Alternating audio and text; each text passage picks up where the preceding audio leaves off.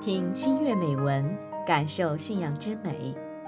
亲爱的听众朋友，您好，欢迎收听听新月，我是法蒂玛。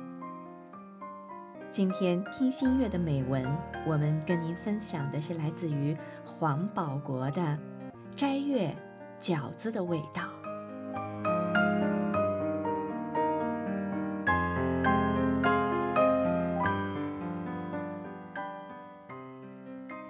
又进入斋月了，每每见到家中包饺子，就会让我想起学生时代在河南穰东的一段生活经历。当时我们夫妇刚结婚不久，就进入斋月了。我们就在距离清真寺不远的地方借了一个有院落的房子住下。由于当时求学，小两口也没有什么生活来源。日子过得紧紧巴巴的，一个月能吃上一顿肉，那已经是非常奢侈了。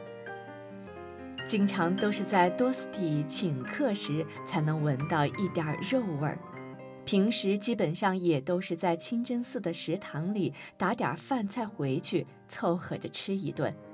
那时把主要的时间和精力都用于学习了。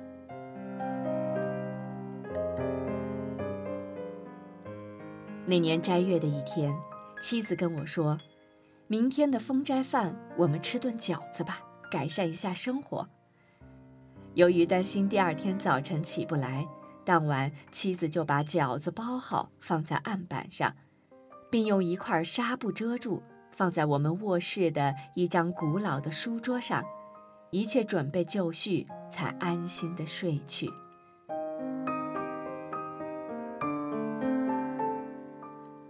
第二天，清真寺的广播响了，妻子就起床准备做封斋饭。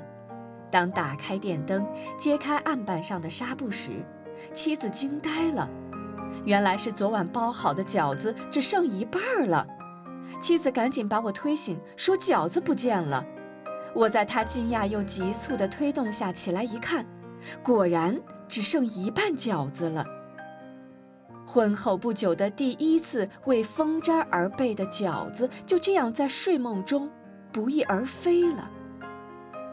让人不可思议的是，案犯在作案时竟然没留下任何的蛛丝马迹。当时我们夫妇找遍整个房间，也没有找到一个饺子。聊以慰藉的是，这小贼还算有良心，没有全部偷走。还给我们留了一半儿。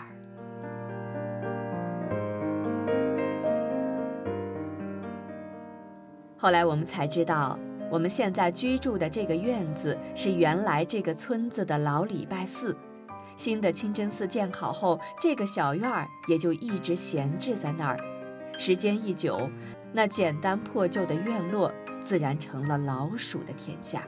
只是在我们入住后，他们就好像商量好似的，全部不见踪影了，以至于我们从未发现过他们。直到那个斋月的深夜，才上演了那场饺子失踪事件，才知道原来院子里住的不仅是我们两个，还有一群神出鬼没的家伙。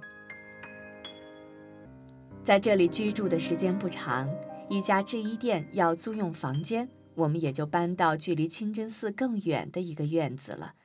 这个院子宽大，房间也明亮，书桌摆在窗户边，小两口天天都在这张桌前伏案学习。由于学习紧张，饺子的事早已忘记。奇怪的是，每当坐在桌前的时候，总会传出一股浓浓的饺子味儿。一开始还以为是邻居家在吃饺子，但又觉得邻居也不可能天天吃饺子呀，而且越来越觉得是上次失踪饺子的味道。妻子终于想到，一定是老鼠把饺子藏在这个书桌里了。于是三个抽屉被翻了个底朝天，也没发现饺子的身影。但饺子味儿还是时不时的飘来，依然伴随着我们每次的读书学习。疑惑了一阵子，妻子决定必须再来一次彻底清洗，一定要找出那味道的来源。就再次将书桌的三个抽屉全部抽出来。当我们低头俯视时，终于真相大白：老鼠不是把饺子藏在抽屉里，而是藏在抽屉最里边的木档上，不仔细看根本找不到。幸亏是冬天，那一半饺子还没腐烂，只是被每天拉进拉出的抽屉挤扁了。至此，案件算是告破。但老鼠至今没有归案。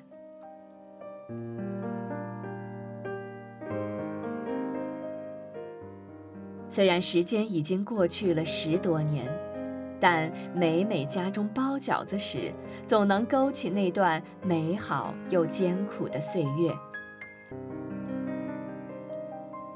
每当看到老鼠时，也都怀疑这家伙就是十多年前的那场饺子盗窃案的元凶，总有一股要将其捉拿归案的冲动。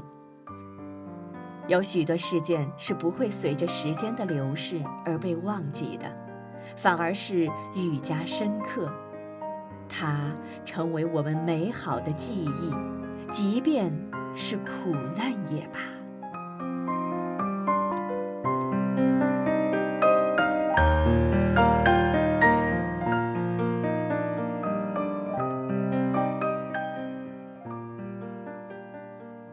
刚才我们分享到的听心月的美文，是来自于黄保国带给我们的斋月饺子的味道。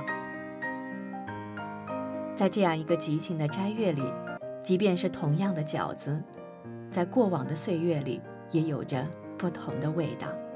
好，感谢听众朋友收听本期的听心月节目，伊莎拉，我们下期再会。